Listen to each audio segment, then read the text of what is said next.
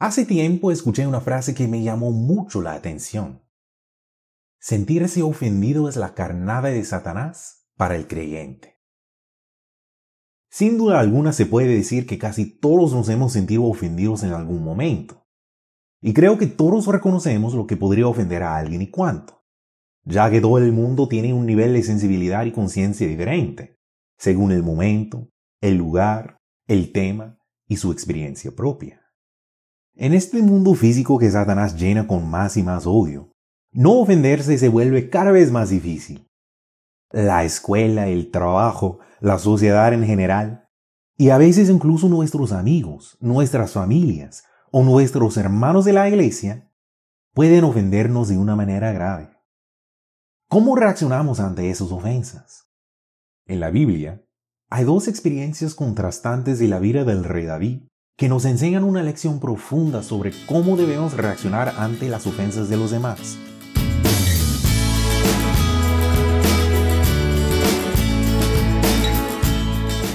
Hola, mi nombre es Gordon Jackson y bienvenidos a otro episodio de la serie de podcast traducidos al español Algo para reflexionar. En 1 Samuel capítulo 25 nos encontramos con un David bastante joven y su grupo de hombres fugitivos. Huían del rey Saúl y habían acampado cerca de las tierras de un hombre llamado Nabal. Durante este tiempo, los hombres de David habían ayudado a proteger a los pastores de Nabal y sus rebaños.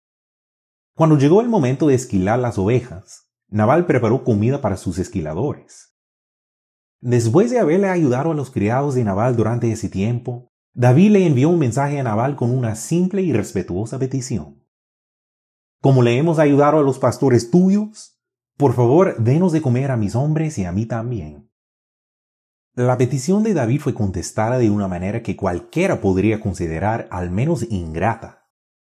Sin embargo, para David fue más que eso. Fue ofensiva. En 1 Samuel 25 versos 10 a 11, leemos la respuesta de Nabal. Y Nabal respondió a los jóvenes enviados por David y dijo, ¿Quién es David? ¿Y quién es el hijo de Isaí? Muchos siervos hay hoy que huyen de sus señores ¿He de tomar yo ahora mi pan, mi agua y la carne que he preparado para mis esquiladores y darla a hombres que no sé de dónde son? Naval prácticamente respondió, No te conozco, así que no te debo nada. El resto de la historia ya lo conocemos. Gracias a la valiente y sabia intervención de Abigail, muchos hombres inocentes, hombres que, a diferencia de su amo, habían hablado bien de David y mostrado aprecio por su protección, se salvaron de lo que sin duda habría sido una muerte trágica. Una muerte que el rey David estaba dispuesto a repartir. David incluso le dice a Abigail en verso 34 del mismo capítulo, que si no hubiera sido por ella, de aquí a mañana no le hubiera quedado con vida a Nabal ni un varón. Todo porque las palabras de un hombre le habían ofendido.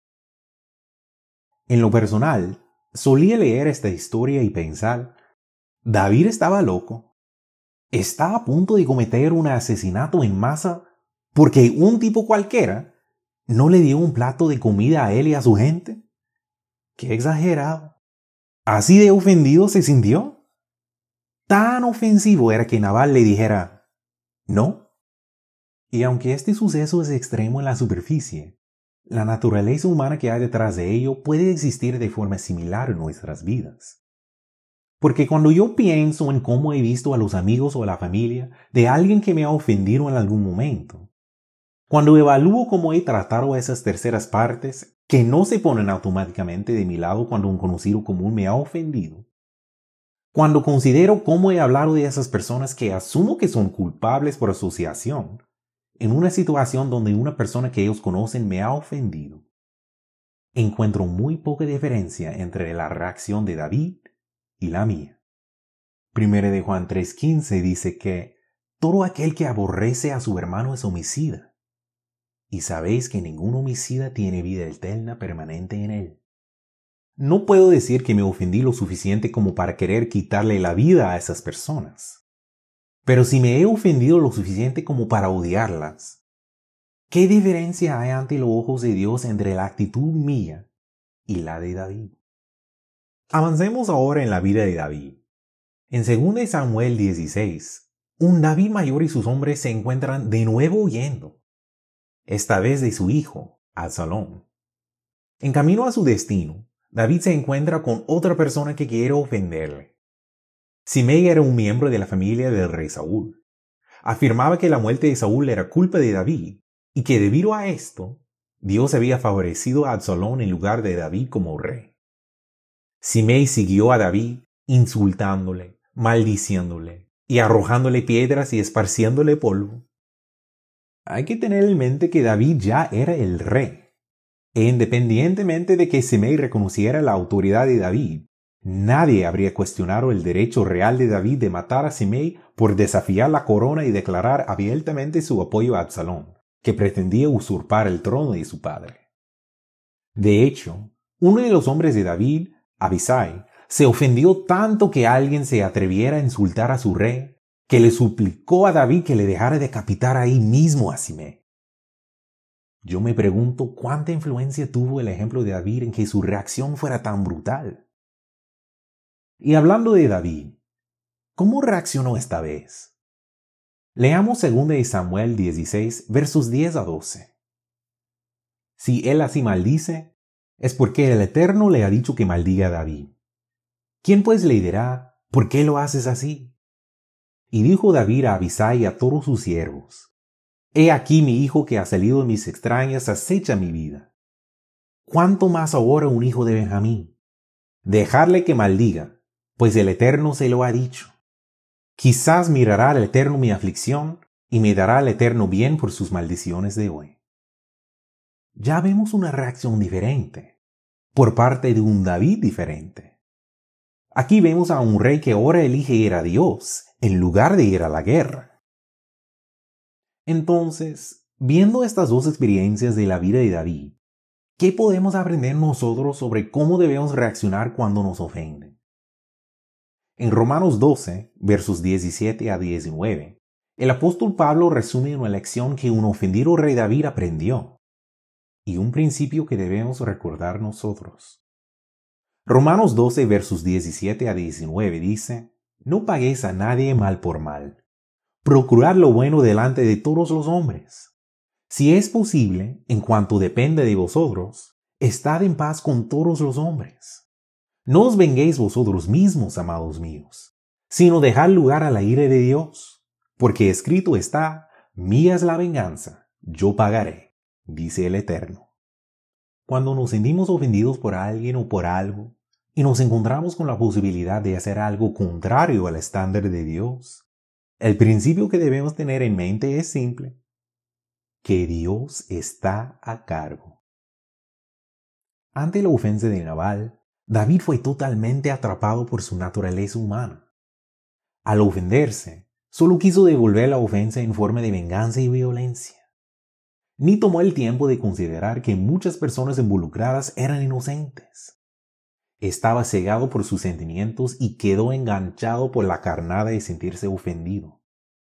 Pero ante la ofensa de Simei unos años después, la reacción de David fue moderada y guiada por la conciencia de que Dios sabe y controla todo. Durante los años, él aprendió a fijarse en el hecho de que Dios estaba a cargo de la situación. Aun cuando los insultos, las acusaciones e incluso los ataques le cayeron y aprendió a no morder la carnada y sentirse ofendido. Esta vez no solo pudo evitar el riesgo de tomar una decisión equivocada o pecar contra Dios, sino hasta le ayudó a avisar y controlarse, y no caer en la misma actitud que él había tenido con Naval. En 1 de Pedro 2, verso 23, vemos este principio perfeccionado mediante el ejemplo de Jesucristo, quien cuando le maldecían, no respondía con maldición, cuando padecía, no amenazaba, sino encomendaba la causa al que juzga justamente. Es interesante notar que al final, con ambos tipos, Naval y Simé, Dios selló sus destinos, en su propio tiempo, de acuerdo con su propia voluntad. David no tuvo que hacer nada para que Nabal y Semé fueran castigados por su maldad. La venganza sí fue del Señor. En algún momento de la vida vamos a sentirnos ofendidos por alguien o por algo. Cuando esas situaciones se presenten, aprendamos a evitar la carnada de Satanás y no paguemos mal por mal a nadie, ni a los que nos ofenden. Mejoremos nuestras reacciones ante las ofensas y procuremos lo bueno delante de todos. Y así como el rey David, recordemos esta lección para el ofendido, que Dios está a cargo. Y eso es algo para reflexionar.